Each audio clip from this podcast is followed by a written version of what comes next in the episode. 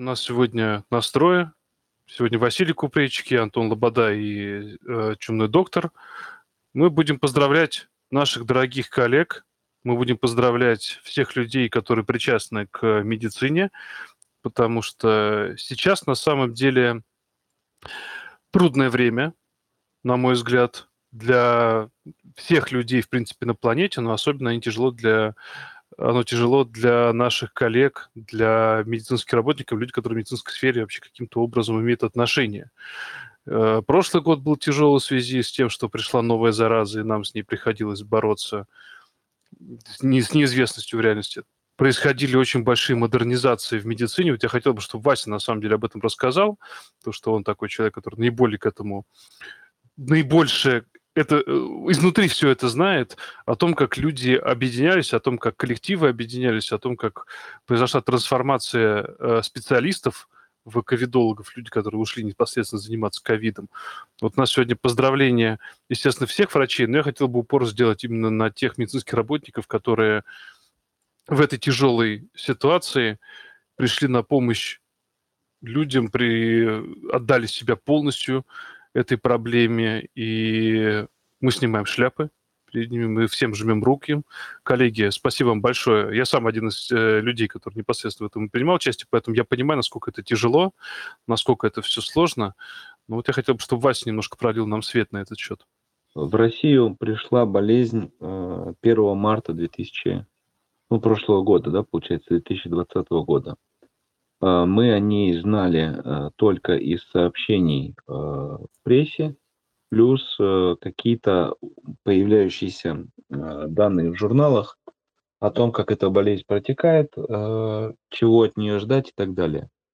Было довольно быстро развернуто несколько госпиталей крупных московских под работу с этими больными, и на первом этапе это все представлялось Э, довольно занятной историей, э, потому что, в общем-то, отгружались э, в эти стационары пациенты, которые прилетали на рейсах из-за границы, там, где было выявлено, например, на борту ковид или что-то типа того, и они там, в общем-то, две недели прохлаждались в этих стационарах, не получая никакого лечения, вывешивая ну вот в окна всякие там СОС, нас тут, нас тут удерживают насильно и так далее. Была абсолютная реальность. Все были на расслабоне, все это казалось э, так как-то, в общем-то, несерьезно. Примерно к апрелю месяцу э, проблема начала набирать э, такой уже нормальный, маховик начал раскручиваться, э, проблема начала набирать такой нормальный, хороший оборот. Мы понимали, что, в общем-то, респираторный менеджмент который э, ранее нам представлялся, в общем-то, он не очень хорошо работает. Э, мы понимали, что ИВЛ сопряжено с высоким риском летальности, и э, отруливать эту проблему на тот момент нам приходилось антибиотиками, гидроксихлорохином, калетрой, это противовирусный препарат, и антикоагулянтами тоже непонятно в каких дозах. Все это было так размыто. И больные гибли, но гибли, в общем-то, не... Э, ну, как-то это все было не так чудовищно ужасающе, как это, возможно, будет впоследствии. Значит, э, в какой период времени э, на горизонте забрежили моноклональные антитела.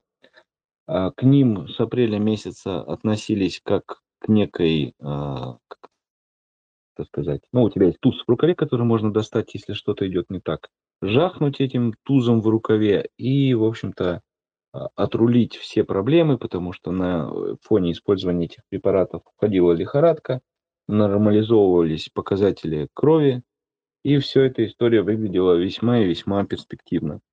Потом, спустя какое-то время, э, волны, ну, сами понимаете, да, то спад, то подъем, а, закрепилось вот это ощущение того, что можно жахнуть всегда тоцилизумабом. А, появились уже к, там, к лету сообщения о том, что эффективен дексаметазон, а, да и в принципе кортикостероиды, поэтому ряд специалистов вполне открыт к тому, чтобы использовать там метилпреднизолон, преднизолон. Кто-то использует полупульсовые дозы, кто-то пульсовые дозы. Ну, в общем, такая она, а, небольшой хаос в, это, в этой во всей истории и есть. И, а, наверное, к, опять несколько волн, и уже, наверное, с декабря месяца 2020 года я бы сказал о том, что э, маховик начал раскручиваться уже вообще по-крутому. То есть э, за это время вирус успел несколько раз мутировать, появились э, более крепкие к тому, что мы делаем, ну или точнее не к тому, что мы делаем, а просто к самостоятельному выздоровлению наших пациентов, которые выздоравливали, несмотря на то, что мы делаем. Э, появились вот эти штаммы, э, которые к сегодняшнему дню, если мы имеем дело а уже понятно там и по снимкам легких, и по тому, как пациент в принципе не отвечает вообще ни на что, что ты делаешь, что это новый штамм, то мы опять попали в очень тревожную ситуацию, когда мы просто находимся рядом с пациентом, кидываем в него все то, что у нас э, раньше казалось рабочей историей, и просто смотрим, э, выплывет он из этого пике или нет. Вот и все. То есть э, персонал истощен э, морально, физически, потому что ну, ты просто уже устал с этим работать. Бесконечное количество жалоб э, к нам редко подходят, нам ничего не объясняют. Э, очень тяжело, ну, постоянное, ты находишься в состоянии абсолютно постоянного давления со всех сторон, и, в общем-то, как бы э, у тебя еще такой штамм, когда ты, в общем-то, ничего не можешь сделать. Ну, то есть ты смотришь, как горят 44-летние, 28-летние. Сегодня умерла у нас пациентка, за которой мы долго бились, роженица, а, которая была на ЭКМО довольно длительный период времени. А, ну, то есть, как бы, такая история э, очень и очень тяжелая. Поэтому э, мы сейчас, соответственно, и приходим к тому, что критически низкий уровень вакцинации в нашей стране. Там понятно, что на это, на все дело выступают всякие умные люди, которые говорят о том, что вы годами нам врали, почему мы теперь должны верить в ваши вакцины. А, и из-за этого, из-за вас, вот таких вот уродов, не происходит нормального темпа вакцинации, просто потому что люди вам не верят, и вы теперь пожинаете плоды. Теперь нам вводят обязательную вакцинацию, которая, конечно, по мнению тех же самых а, очень умных и обязательно не согласных со всеми людей является нарушениями всех прав. А, вероятнее всего, массовая вакцинация сегодня не сыграет ключевой роли в раскрутившемся маховике, потому что похоже, что для того, чтобы сбить волну, именно вот прям сбить ее, необходимо, чтобы люди самоизолировались все же. В моменте, да, вот в вот в моменте решение, оно вот такое. Но стратегически, конечно, это вакцинация.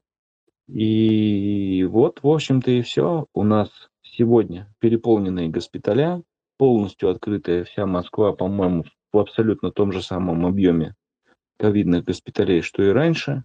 А протокол весьма прост. Антикоагулянты, моноклональные антитела, дексаметазон, а дальше как повезет. Ступенчатая респираторная поддержка, искусственный нос, высокопоточная оксигенация, СИПАП, дальше ИВЛ и КМО, кому повезет. Ну и, в общем-то, и все. Но то, что ты рассказываешь, это, да, ну, то есть это такой довольно-таки серьезный отпечаток откладывает, мне кажется, на коллег-врачей, потому что мы привыкли работать, что у нас есть проблема, у нас есть ее решение. А здесь вот это такой такой момент, когда ты понимаешь то, что ты просто подкидываешь монетку. То есть в медицине такие моменты всегда были, есть и будут, но здесь это в массовом количестве. То есть если раньше ты на это смотрел как на какое-то редкое подкидывание монетки, то сейчас ты подкидываешь практически с каждым пациентом так. И мне хочется спросить, ну, я просто сам по себе знаю, я, например, э, когда начал заниматься ковидом и пациентами с ковидом, э, тоже ничего не знал, что-то читал, смотрел. Тут я понял полную такую вот смену парадигмы у себя в голове, когда ты читаешь, ты понимаешь, что, что окей, люди пишут пневмония, но это не пневмония, это пневмонита. Это другое заболевание, оно по-другому протекает. Поэтому, собственно говоря, тот ИВЛ, тот тем алгоритм, к которому мы раньше привыкли, что есть дыхательная недостаточность, сунул трубу в зубы, и все хорошо, и все работает замечательно. А тут такого нету. И вот это вот коллапс у меня в голове, который, перестройка, которая произошла, меня, например, она очень сильно отрезвила. Но вот мне хочется узнать э, у тебя, как это отрезвляет людей вокруг тебя, которые занимаются ковидом. Люди, они смотрят на это так же, что это что-то новое, и они смотрят на это по-другому. Ну, начнем с того, что э, изменения радиологические, которые нам описывают как пневмония, это действительно, э, наверное, в основе своей является, я уж не, не знаю, пневмонит это или я разные термины слышал, я себе это понимаю так, это некая зона, где изменяется газообмен в легких. Э, вероятнее всего это происходит потому, что Э, физиологический смысл нарушения газообмена в легких, он объясняется словом шунт. То есть происходит шунтирование крови без адекватного газообмена, потому что, в общем-то, проблема находится там в альвеолах и так далее.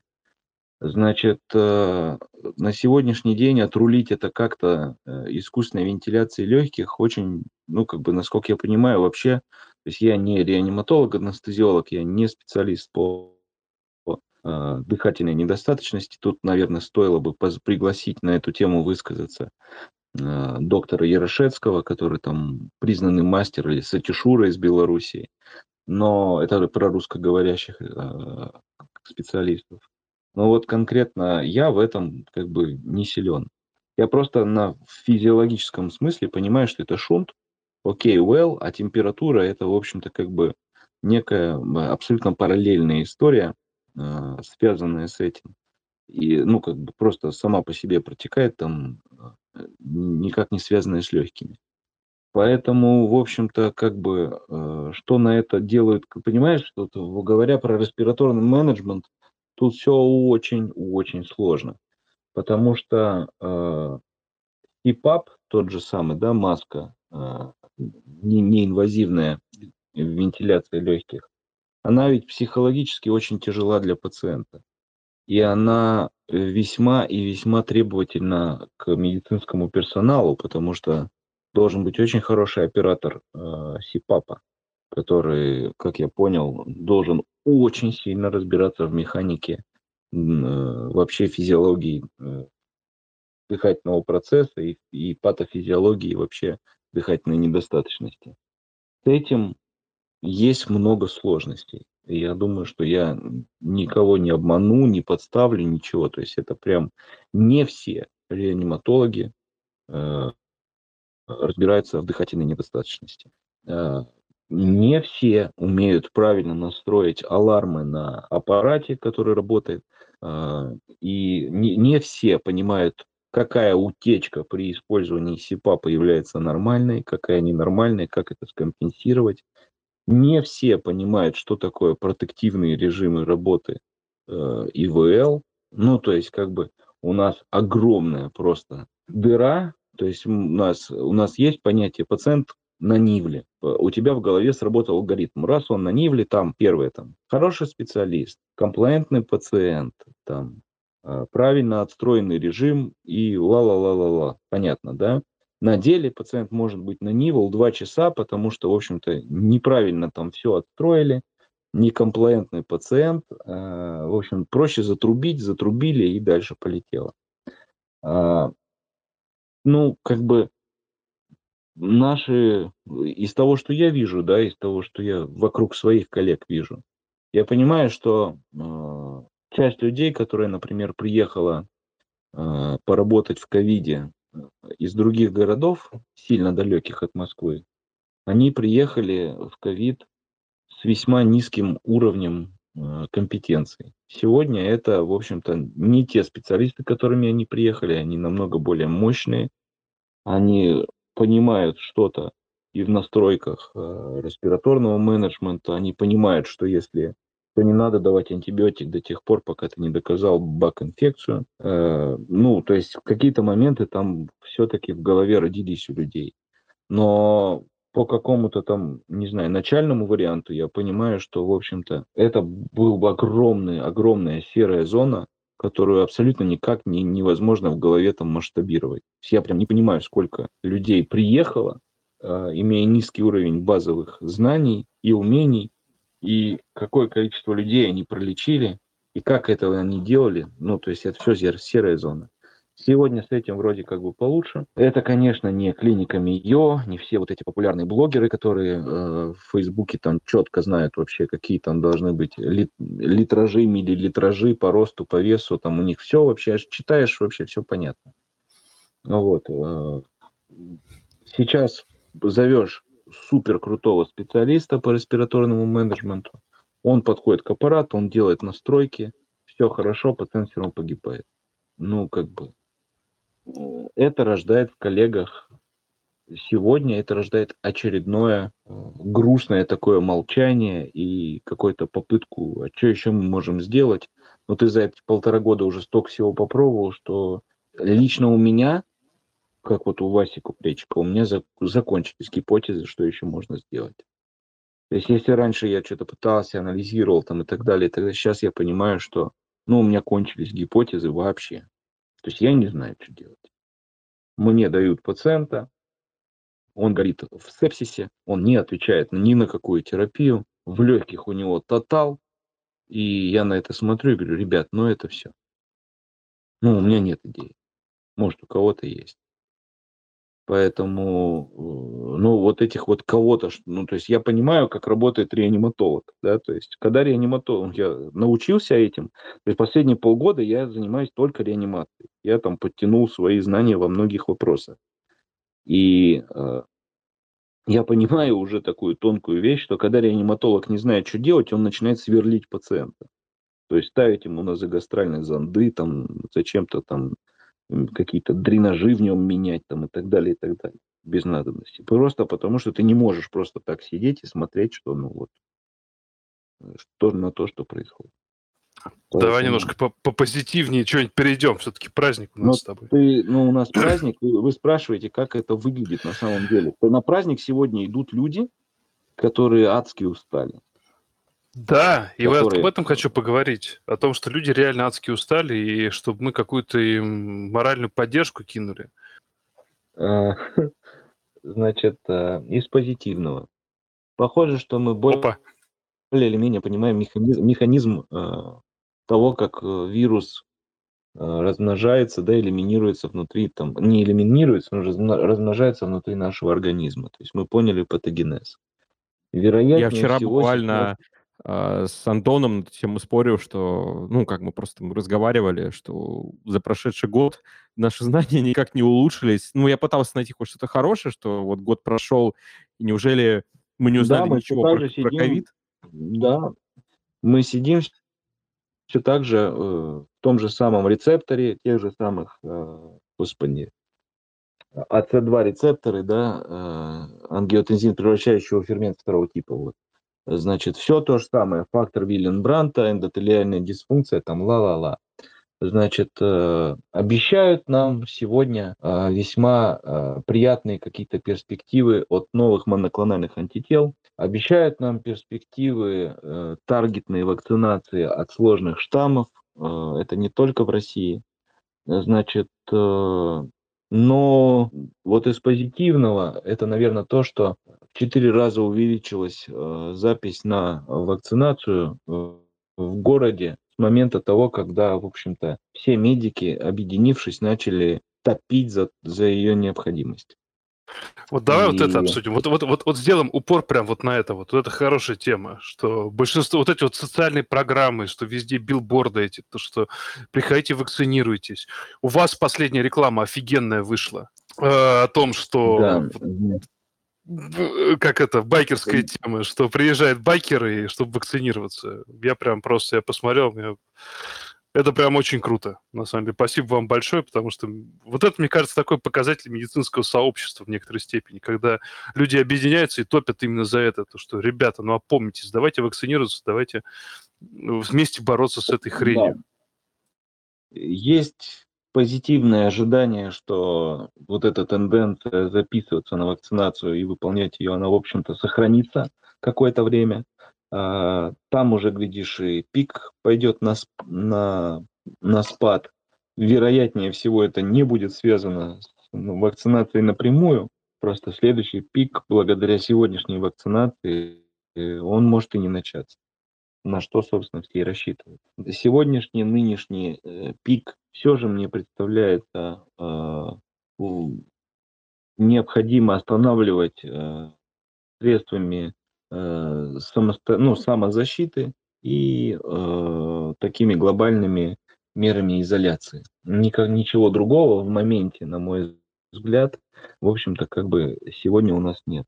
Значит, э, мы ожидаем, что нам докажут или объяснят, или еще что-нибудь сделают, что-нибудь хорошее с колхицином, который, в общем-то, похоже, э, оказа... ну, должен занять какое-то свое место протоколе лечения ковида.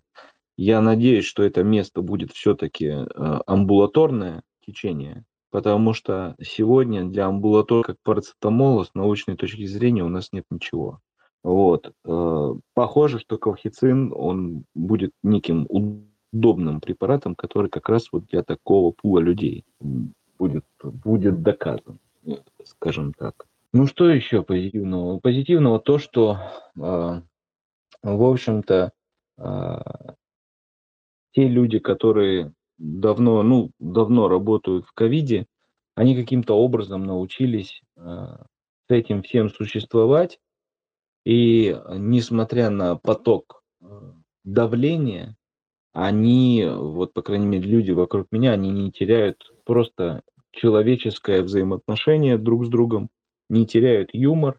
Этот юмор, конечно, почернел, вот, э, так сильно, но при этом это все равно э, та работа, когда ты приходишь и с юмором, в общем, как-то пытаешься всю эту историю э, пережить еще один рабочий день.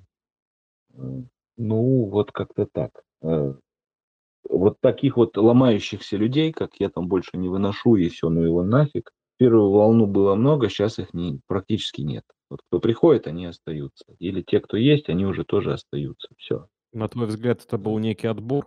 То есть остались самые стойкие, или люди в целом поменяли отношения? Слушай, ну, э, это, понимаешь, это такая весьма специфичная работа. То есть, когда тебе пачками отгружают больных, э, то есть в отделение может заехать там, не знаю, 28 больных, там, 30 больных за сутки на команду там из э, трех дежурных докторов. Тебе надо заполнить там документацию всем, назначить лечение, про его, ну, то есть от тебя же требует высокого качества оказания услуг, в том числе и высокого качества ведения медицинской документации, которую в первую очередь ты должен вести э, для того, чтобы защититься самому. А, часть людей, в общем-то, она как бы сказала, я не понимаю, зачем это надо. Ну, мне в моей жизни. Ну, то есть, спасибо, конечно, за ковидную опцию жить в отеле, но, в общем-то, не очень понятно, зачем это надо. Более того, успешные доктора какие-то или хорошие, они говорят, ребята, из, вот, из такого формата работы ничего хорошего не выйдет, я к этому не хочу иметь отношения. И вот скажи мне, это что, это отбор или что? То есть да это нет, это правда. Людей, это, это, правда. это какой-то отбор людей, которые готовы раб- выполнять такую работу, да, вот тогда такой это отбор. Ну, ну просто готовы выполнять. Договори, да. извини, Вась. Э, просто смотри, я... я... Ну, это, это, это, это отбор людей, которые готовы выполнять свою работу, э, не терзаясь перфекционизмом. Понимаете сейчас? Не знаю, драматизм этого, вот вообще фразы этой, да? То ну, есть, Классический э, российский драматизм. Это классика. Ну, но как бы, на мой взгляд, хороший врач это всегда человек с таким высоким уровнем э, требования к себе в первую очередь. Он поэтому и хороший врач, что у него очень высокие требования к себе. А эту работу хорошо выполняют люди с невысокими требованиями к себе, что парадоксально. И вот это хорошо или плохо? С одной стороны, они объем хорошо переваривают. С другой стороны, вы можете попасть в ситуацию, когда ой,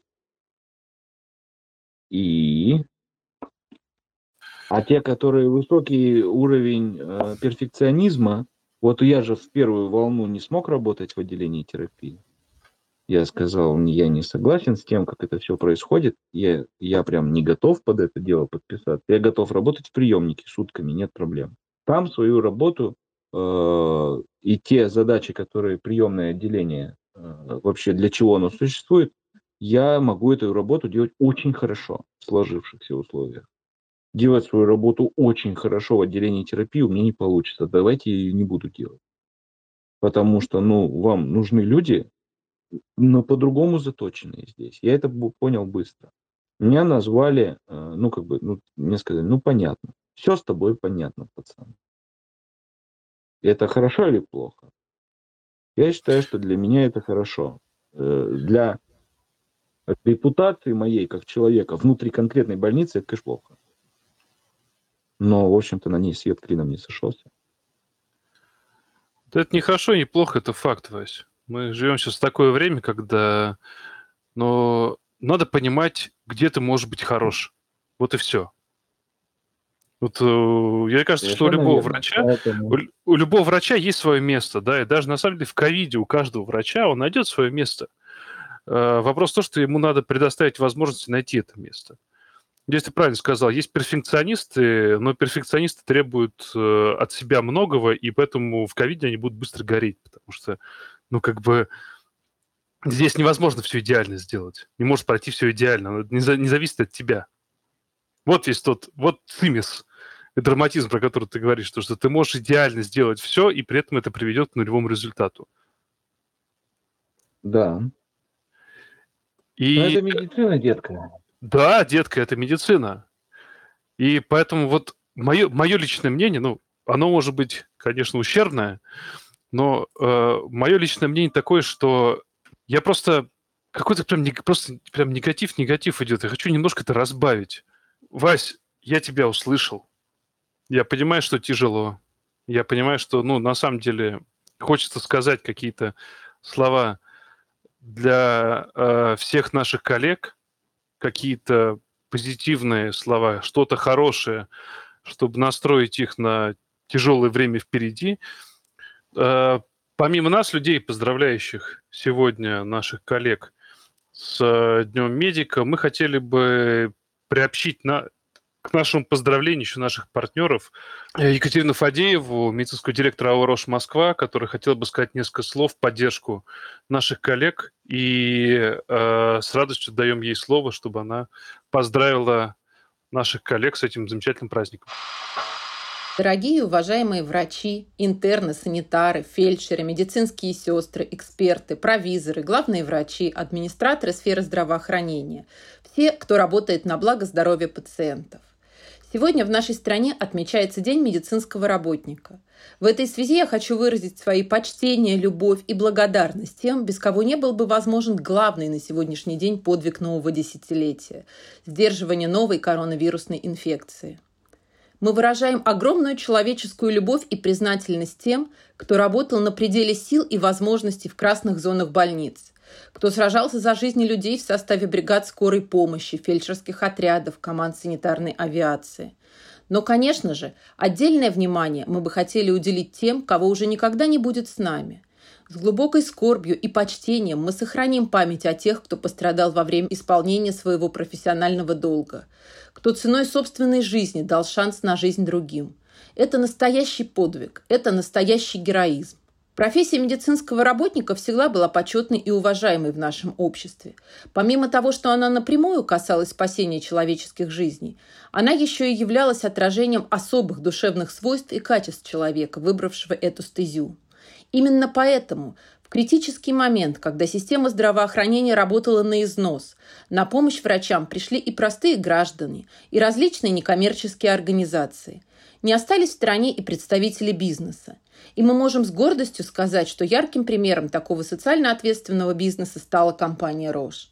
Помимо предоставления бесперебойного доступа к лекарственным препаратам в период пандемии, мы помогали врачам, обеспечивая их средствами индивидуальной защиты. Отдельным достижением нашей команды стала организация социального такси в регионах-лидерах по распространению коронавируса. Проект удалось реализовать благодаря тесному сотрудничеству с локальными медицинскими учреждениями и пациентскими организациями в кратчайшие сроки. Исходя из тех же гуманистических побуждений, в период пандемии мы стали больше работать над новыми разработками и исследованиями. Мы всегда ассоциировались у наших пациентов и партнеров с лидерами в сфере науки и инноваций на фармацевтическом рынке. Поэтому именно период пандемии стал для нас неким драйвером развития. Лично у меня это время ассоциируется с большим спросом на персонализированную медицину. Мы давно являемся приверженцами этого подхода, поскольку он помогает правильно выстроить стратегию диагностики и лечения, которая была бы максимально эффективной в каждом конкретном случае для пациента. Тысячи моих коллег с разных уголков Земли днем и ночью работали над тем, как улучшить жизни наших пациентов, несмотря на пандемию. И в этот момент я подумала про себя – я безумно рада, что работаю с настоящими профессионалами своего дела, которые разделяют мои ценности. Служение обществу, научную строгость, безупречную этику и общедоступность медицинских инноваций. Наконец, от лица коллег и своей компании я с уверенностью заявляю, что мы и миллионы наших сограждан гордимся вами. Пожалуй, наверное, каждый из нас в это непростое время смог более глубоко и полно задуматься о ценности жизни, прочувствовать все, от страха безысходности до триумфа медицины и человеческих возможностей. Однако все мы поняли одно – быть медицинским работником – это призвание. Это большой неиссякаемый запас любви, отзывчивости, ответственности и человечности. В этом выражается наше подлинное нравственное величие и профессионализм. С праздником вас! Я хочу поднять такую тему, насколько вообще в целом медицина нас всех меняет, что это выбор реально большого пути в жизни, который определяет вот свою судьбу. И это, я не утрирую, так и есть. Если ты попадаешь в эту, в эту среду, она навсегда оставляет тебе отпечаток. Это я не говорю, что это неплохо и нехорошо, это просто факт. И неважно, а, уйдешь ли ты в хардкорную практику, или будешь заниматься исследованиями, ты все равно часть большой, огромной семьи. И мне кажется, что эта вся ситуация с ковидом, она неплохо так это все стряхнула, и, наверное, она позволила нам лучше себя ощущать как некую общность. Потому что до этого мы были достаточно сильно разобщены. А когда у нас появилась такая общая угроза, то мы научились друг с другом кооперироваться. У вас были такие примеры, когда благодаря ковиду, несмотря на то, что насколько он ужасный и насколько он сильно все ухудшил, вы видели, когда люди объединялись для того, чтобы побороть этого общего врага? Наверняка вы видели такие примеры. Ну, да, да. Э, я просто вспоминаю свою команду, с которой работал до этого. И я вспоминаю, как мы друг друга прикрывали. Как, ну, это просто это прям тяжелое было время, много вызовов там всяких, э, люди уезжали, но при этом, когда к тебе приходят в клинику, да, и ты, ну, это такой странный момент просто, я, я на самом деле, я не знаю, насколько это э, вкладывается в то, о чем говорит Сергей, но между разными специалистами, как бы, теперь есть определенные требования, да, Э, и когда я работал, я работал с кучей ковидников, и одновременно к тебе шел поток твоих обычных пациентов. И вот этот поток обычных пациентов, он идет от твоих коллег-специалистов, и они обычно требуют, типа, здесь, сейчас, сейчас, вот давай, сейчас быстро решим и сделаем. И если ты не мог каким-то это образом делать, то на тебя смотрели очень косо, типа, ага, типа, фигней какой-то страдает, не хочет там туда-сюда.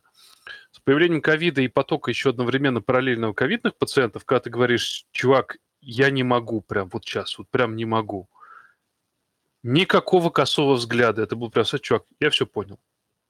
Как сможешь, как получится, вот там, в плановом порядке все это сделай. Вот мне кажется, вот это очень было странно, потому что я прям на это смотрел, я думал то, что, блин, я думал, что сейчас на меня полетит куча говна просто выльется, а вместо этого человек с пониманием прям говорил то, что окей, я все понял, я все понимаю, что у тебя происходит, что у тебя здесь творится, и как бы вообще не парься.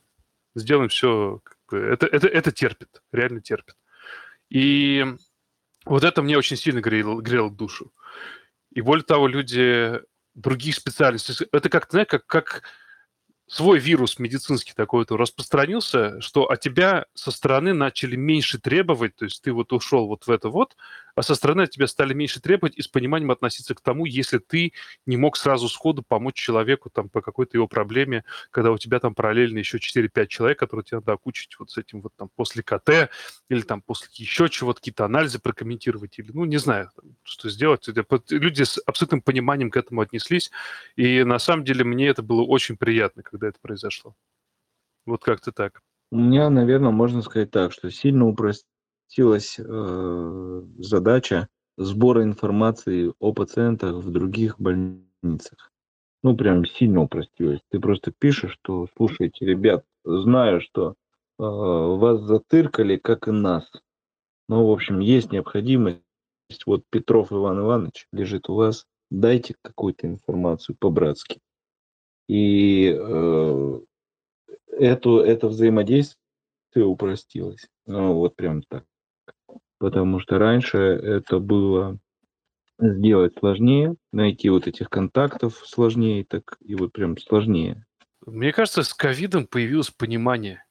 Вообще, в принципе, понимание среди врачей какое-то появилось. Это так очень странно, что когда ты что-то говоришь, опять, опять же, если это один пациент, один и тот же, какое-то, не знаю, сотрудничество появилось более... Не спихотерапия, как это привычно обычно делать, типа там вот на вот это вот.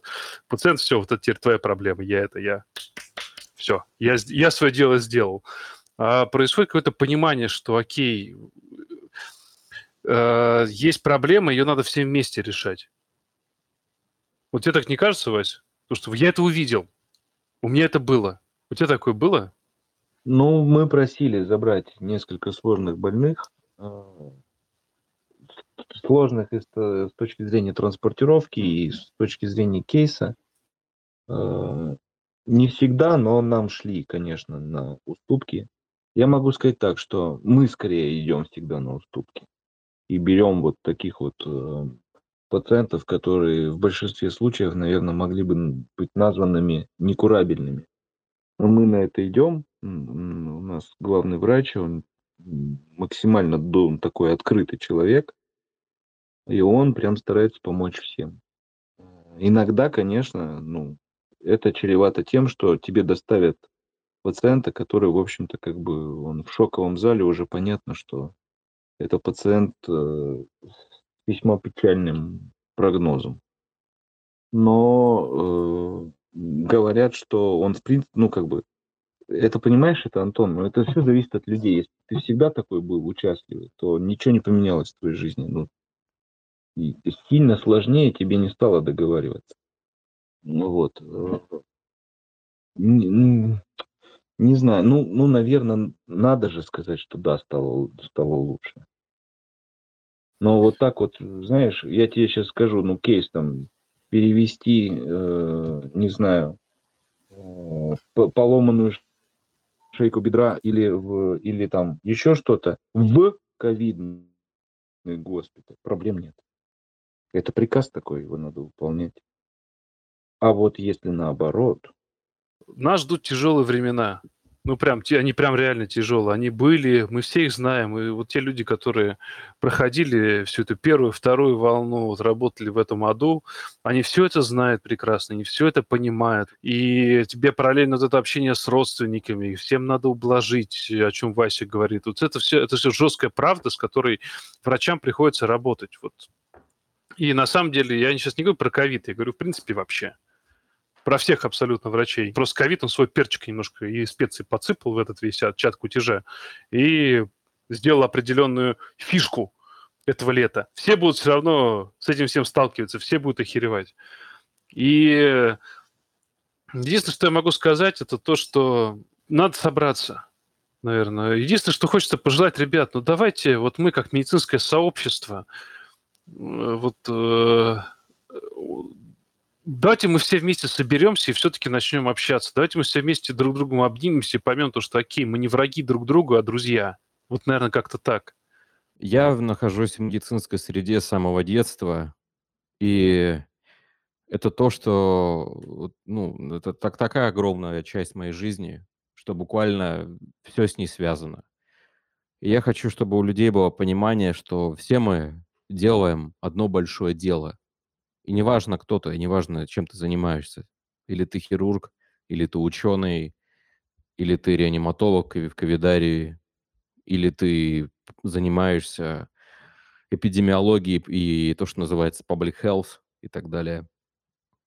Мы все делаем одно большое дело, и мы все часть большой семьи. И я надеюсь, что этот праздник, который мы отмечаем каждое третье воскресенье июня, он немножко нас сблизит в это сложное время. Потому что я видел давно еще, задолго ну, до всей этой истории с пандемией, регулярные войны в комментариях или в реальной жизни, когда люди разных специальностей доказывали, кто тут больше доктор, чем они, и что ты, ты вообще там не имеешь отношения к медицине, ты просто по протоколам лечишь, а, да ты просто, просто ремесленник и так далее. То есть вот эти все а, оскорбления и так далее. Мне кажется, это не несет положительного для нас как сообщества. А я все-таки вижу, что мы особая, отдельная страта людей, и я бы хотел, чтобы мы относились друг к другу по-человечески, особенно в такое тяжелое время, и помогали друг другу и понимали, что мы все занимаемся одной большой задачей делать наш вид человечества более здоровым и противостоять тем факторам, которые должны были нас всех давно уничтожить. Мы все живы и существуем благодаря медицине на самом деле. Все успехи нашего вида, они связаны с тем, насколько мы помогаем друг другу. Вы знаете, чем отличается э, человек разумный от неразумного? Когда появилось именно понимание того, что вид начал помогать друг другу. Когда археологи, ну даже вот скорее палеонтологи находили скелеты со следами переломов, животное, без, э, которое получило травму в дикой природе, оно погибает чаще всего, потому что оно не способно выжить.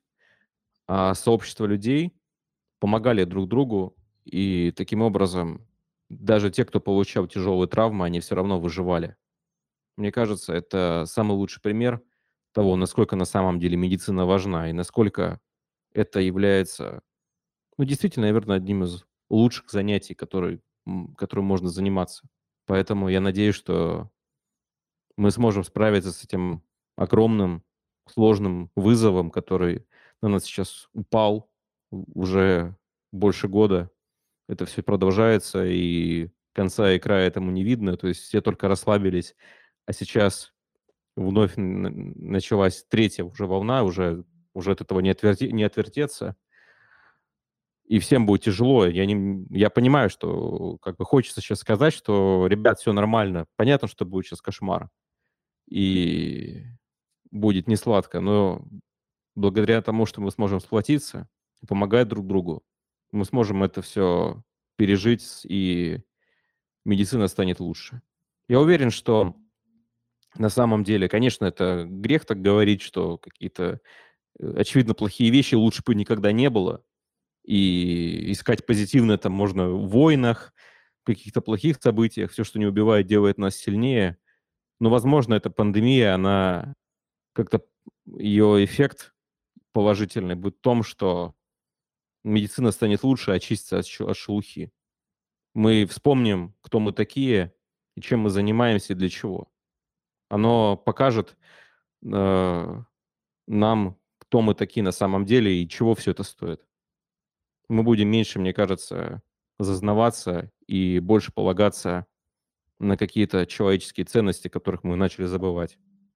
На этом я хочу поздравить всех наших коллег, совершенно разных, от медсестры до, до главврача и от хирурга до терапевта, от медицинского микробиолога, биолога до генетика и всех-всех-всех, кто причастен, пожалуй, к лучшей профессии на этой земле. Круть. Мне прям очень понравилось. Дорогие друзья, спасибо, что вы нас слушали. Да, наверное, мы э, не в очень позитивных красках описали этот праздник. Знаете, как день рождения, это грустный праздник. Вот мы описали именно такой грустный праздник. Потому что медицинское сообщество, оно сейчас находится на грани. Ковид идет, нам нужно с этим смириться. Нам нужно продолжать свое дело, нам нужно продолжать свой долг, свой труд. Нам нужно продолжать любить, уважать пациентов, которым мы отдаем себя в прямом смысле этого слова, мы сочувствуем им, мы э, следим за тем, как они выздоравливают, мы радуемся каждому шагу на пути к успеху этого выздоровления. И мы продолжим делать свое дело. Вне зависимости от всего. Мы будем делать то, что мы будем делать, потому что это тот путь, который мы выбрали. И чумной доктор совершенно верно сказал, что это братство, что мы друг друга всегда будем поддерживать, что если человек хотя бы единожды встал на этот путь врача, он будет идти по нему до конца, до последнего своего вздоха, потому что это станет частью его. Я очень надеюсь, то, что на такой ну, позитивной, я это надеюсь, мысли, э, каждый наш коллега, который это прослушает, это даст ему глоток свежего воздуха. Это даст ему еще раз почувствовать свое призвание, еще раз почувствовать себя врачом, то, зачем он стал, и даст ему сил, терпения. Наверное, отдельную благодарность хочется сказать, э, как бы это странно ни звучало, но различным компаниям и бизнесам, которые поддерживают и врачей, и пациентов в это тяжелое время.